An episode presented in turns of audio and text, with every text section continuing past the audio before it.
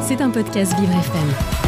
Alors nous ne sommes pas mercredi mais bien vendredi, mais pourtant l'image du jour nous emmène quand même au cinéma pour une belle histoire. Une start-up bretonne vient de mettre au point des lunettes 3D nouvelle génération, un projet qui a traversé l'Atlantique pour séduire Hollywood et le réalisateur James Cameron, rien que ça. Mais oui, ces dernières semaines, vous avez peut-être vu Avatar 2, La Voix de l'eau qui cartonne dans le monde entier en ce moment. Eh bien, parmi les 11 millions de spectateurs français, certains ont pu profiter d'un visionnage un peu particulier avec des lunettes françaises. L'entreprise E3S, basée dans le Finistère, est l'une des pionnières dans la fabrication de lunettes 3D dites haut de gamme, un savoir-faire et une technologie reconnue à tel point que James Cameron en personne a validé les lunettes. Selon lui, pour voir son film et vivre la meilleure expérience, eh ben il n'y a pas mieux tout simplement.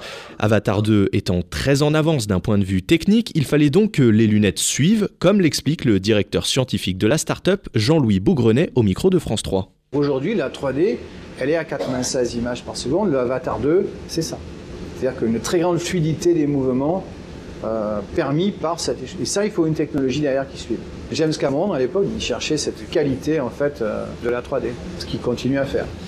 Alors pour l'instant, 150 000 paires euh, nouvelle génération sont en circulation et c'était un vrai pari risqué parce que depuis quelques années, beaucoup annoncent la fin de la 3D au cinéma. Trop cher, mal exploité, voire désagréable, le public a tendance à fuir ce qu'il considère comme un gadget. Peut-être que cette fois la technologie changera la donne. Mais alors, euh, qu'est-ce qu'elles ont de si spécial, ces lunettes, euh, Jérémy? Alors, il faut imaginer un tout l'inverse des paires classiques que l'on connaît à 1 euro. Ici, les lunettes sont dites actives, avec des cristaux liquides qui permettent à l'œil de voir encore mieux la 3D. Avec nos lunettes, le sentiment d'immersion est beaucoup plus fort, détaille Jean-Louis Bougrenet.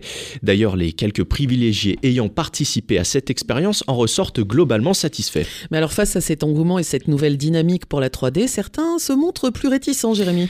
Et oui, qui dit nouvelle technologie dit forcément plus d'investissement et de moyens, et ça les exploitants le savent très bien. Ces lunettes qui coûtent déjà plus cher impliqueraient également de changer les écrans pour passer au LED, et donc au final faire payer encore un surcoût au public. Quand on sait que dans certains multiplex, une séance 3D dépasse les 15 euros, pas sûr que les spectateurs soient prêts à payer encore euh, pour ce cinéma-là.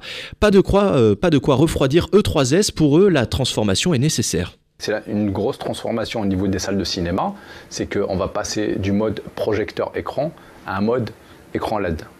Et ça, tout ce qu'on connaît avant, ça veut dire les, euh, lunettes euh, anaglyphes, les lunettes passives, tout ça, ça va disparaître parce que ce n'est pas compatible.